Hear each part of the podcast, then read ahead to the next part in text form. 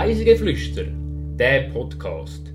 Da nehmen dich die Annabelle, Mara und Serena mit auf Reisen durch die Schweiz und um die Welt.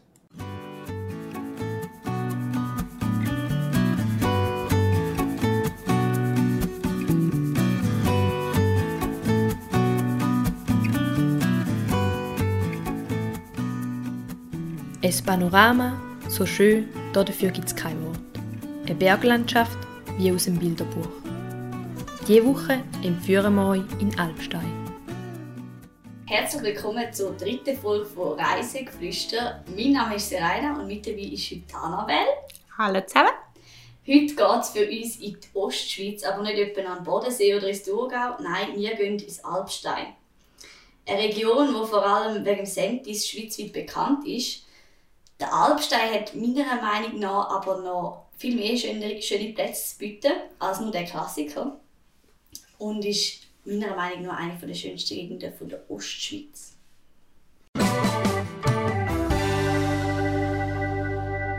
Die Wahrheit oder gelogen?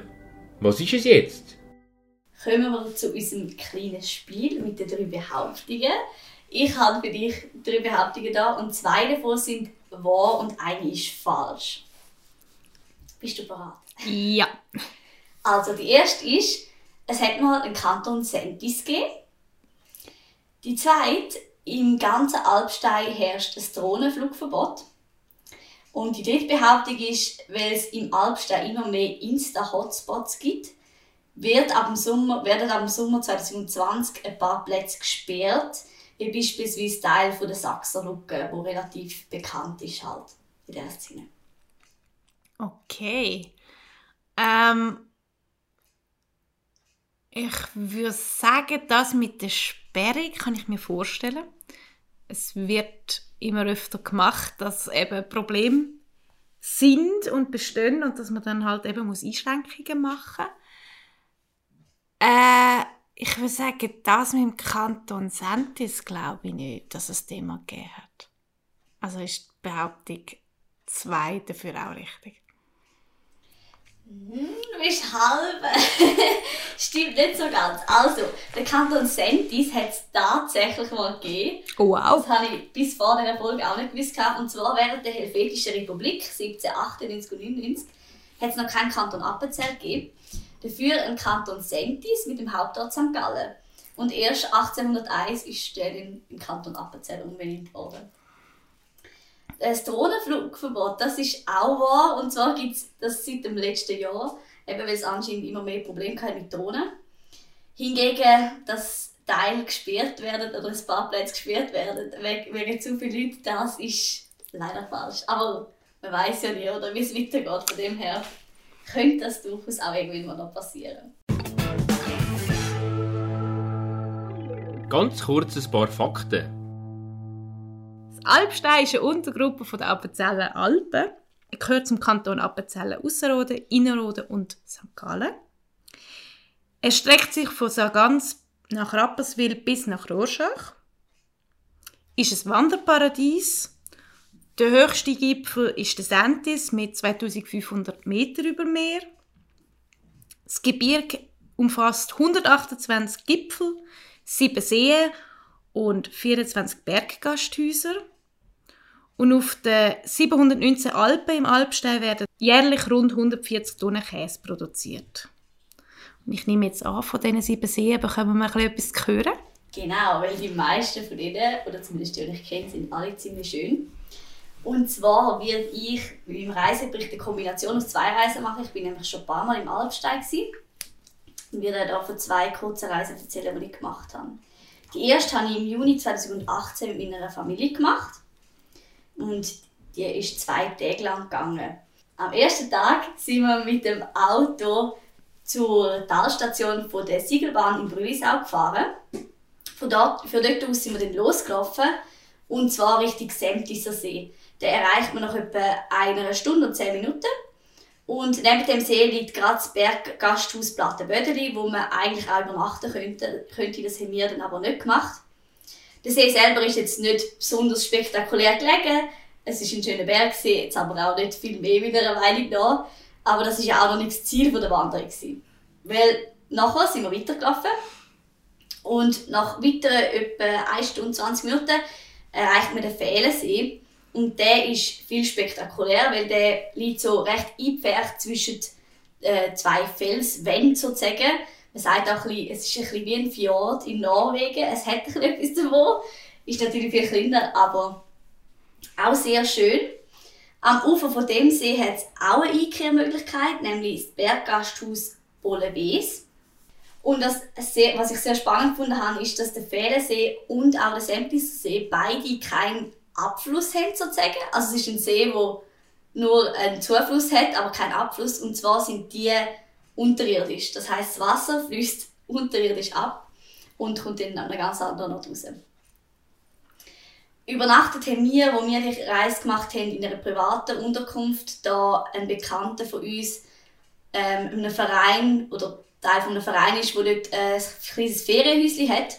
Es ist aber dort durchaus auch möglich, dass man im Berggasthaus Bollewees übernachtet. Das kostet mit der billigsten Variante etwa 42 Franken pro Person inklusive zum Morgen. Am nächsten Tag sind wir direkt nach dem Morgen Richtung Roslefirst gelaufen. Das ist so ein kleiner Berg in der Nähe und zwar ist der gerade oberhalb von der Sachser Lucke. Ähm, man erreicht den Roslefirst nach ja, also die Sachser Lucke erreicht man nach etwa 35 Minuten und der Roslefirst ist noch etwas weiter. Die Sachser Lucke ist aber viel bekannter als der Roslefirst, weil die liegt auf 1600 Meter über Meer und ist sozusagen ein Passübergang. Und bekannt ist sie vor allem wegen dem tollen Ausblick auf, die, auf den gegenüberliegenden Kreuzberg. Das ist ein Berg mit einer sehr steilen Felswand und es sieht ziemlich spektakulär aus, wenn man dort ähm, steht. Genau, wir sind dann eben auf der Rosli 4 Stufe gelaufen und dann weiter zum Zwingli-Pass, wo man nach etwa zwei Stunden erreicht.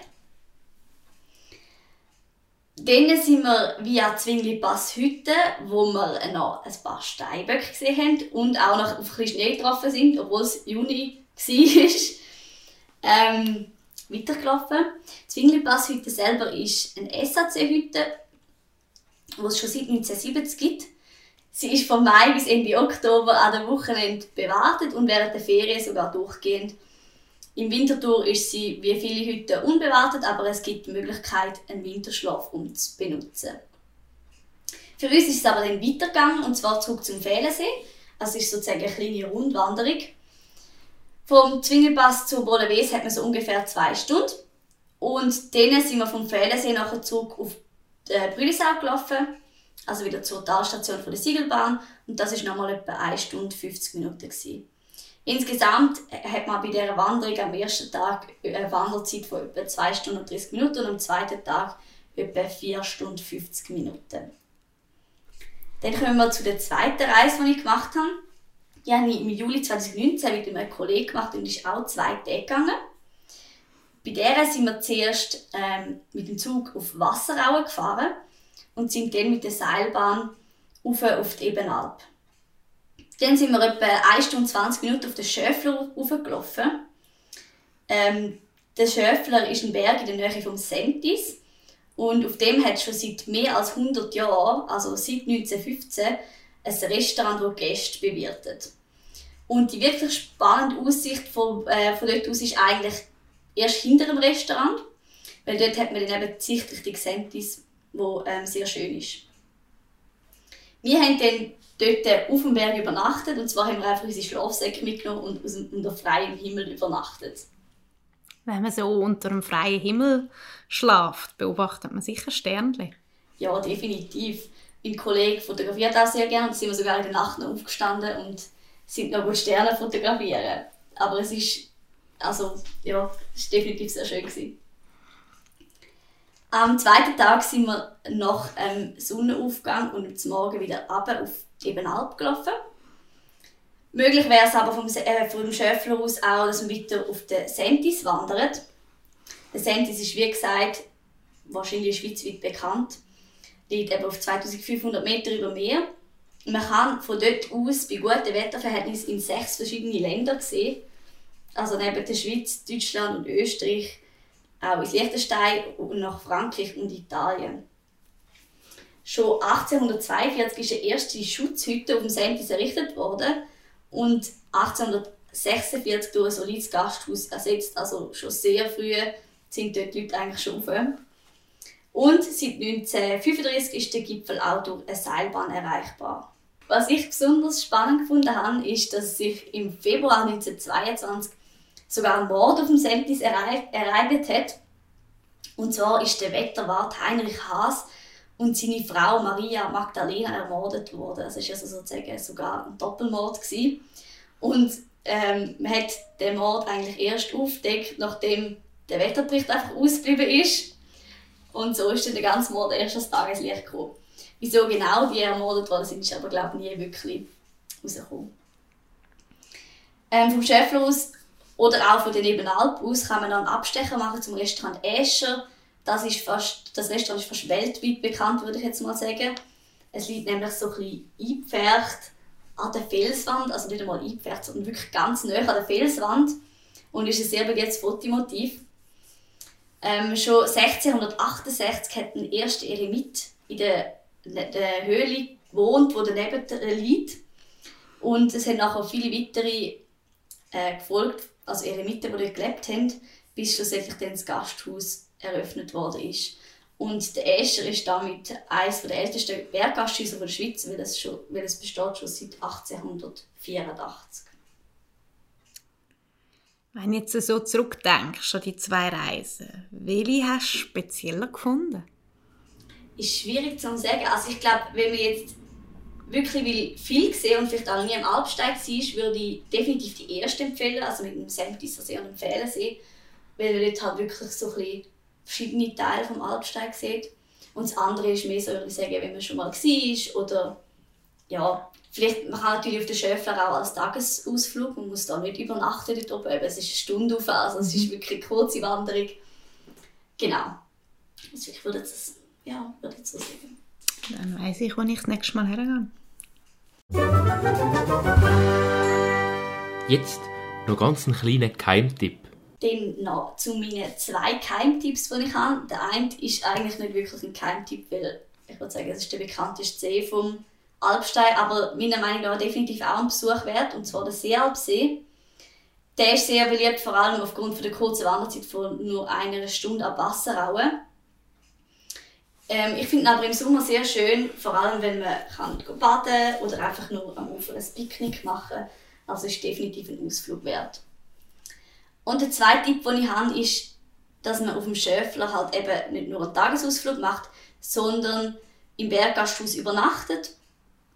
Es ist auch nicht sehr teuer, also man zahlt 45 Franken inklusive Frühstück mit einer Übernachtung im Mehrbettzimmer und man hat dort halt wirklich eine sehr gute Rundumsicht für Sonnenauf- und Untergang und ist von dem her sicher ein Ausflug wert.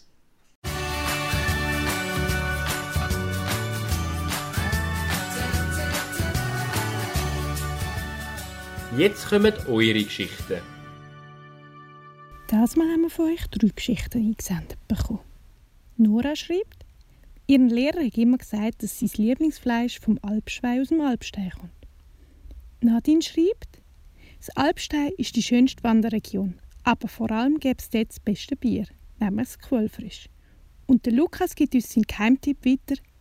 Man soll auf jeden Fall am Seealpsee ein Ruderbötchen mieten und ein bisschen paddeln gehen. Dann freuen wir uns natürlich immer, wenn ihr uns eure Geschichten schickt zu unseren Reiseziel, wo wir sozusagen mit euch bereisen.